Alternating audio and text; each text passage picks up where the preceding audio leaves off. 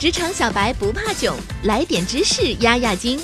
这里是有识知识，本节目由三十六克高低传媒联合出品。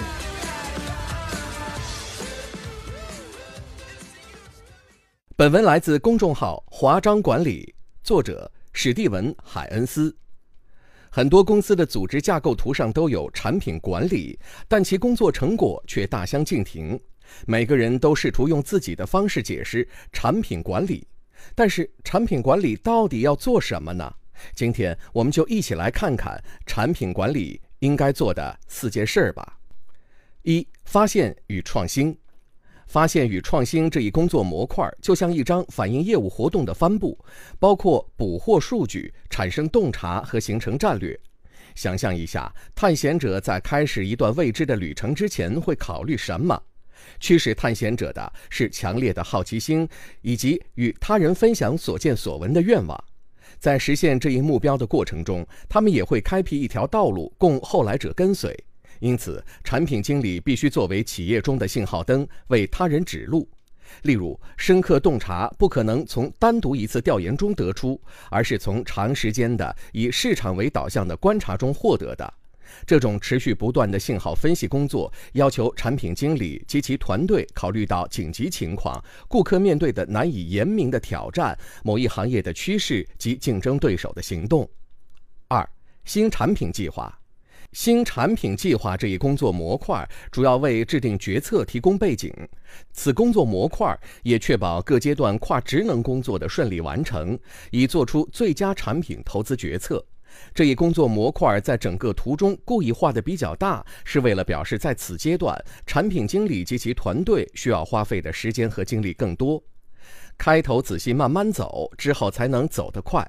对新产品计划来说是一句箴言。这一阶段的工作不一定要用“新”这个字，但无论是新产品还是现有产品，其计划制定一定会涉及一些新的信息。三、新产品导入。新产品导入这一工作模块，重点在于实行计划、完成工作。换句话说，就是执行。在新产品开发的模型中，这些阶段被描述成一个串联式、循序渐进的过程。但在新产品导入阶段的工作，并不应该这样。产品经理紧盯着产品的开发，同时一个跨职能团队进行工作，让产品准备好进入市场，让市场准备好接受产品。开发阶段在项目获批并得到资金之后开始，此阶段在项目执行过程中至关重要。在此阶段形成或开发产品及所有支持材料和文件，其特点表现在一系列项目及子项目中。它可能包括软件开发、制造及依照产品要求涉及实际交付的其他项目。事实上，从开发阶段就开始执行上市阶段的工作，且涉及将产品投放市场的所有活动。这在产品开发和上市的倒三角中可以看出，产品上市是产品管理不可分割的组成部分，需要跨职能团队的不懈努力。四、上市后的产品管理。产品投放市场之后，在公司部门及产品线的战略背景内，产品经理专注于优化产品绩效。此外，产品和服务的战略管理展现了上市后产品管理的特征，包括营销组合的调整，涉及对客户服务、财务及运营的广泛监控。为了经营产品业务，当产品进入市场后，产品团队领导者应当擅长发挥跨职能团队成员的作用。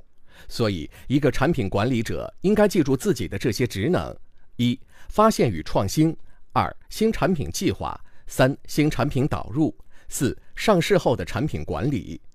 产品管理职能并不是一系列线性的行为和工作，而是一个动态的系统，是许多产品和产品组合的整个生命周期中不同员工相互联系合作的过程。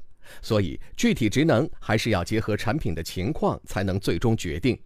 好了，本期节目就是这样，我们下期不见不散。下载三十六课 APP，一网打尽商业大事件与科技新鲜事儿，轻松获取新鲜谈资。快来下载吧！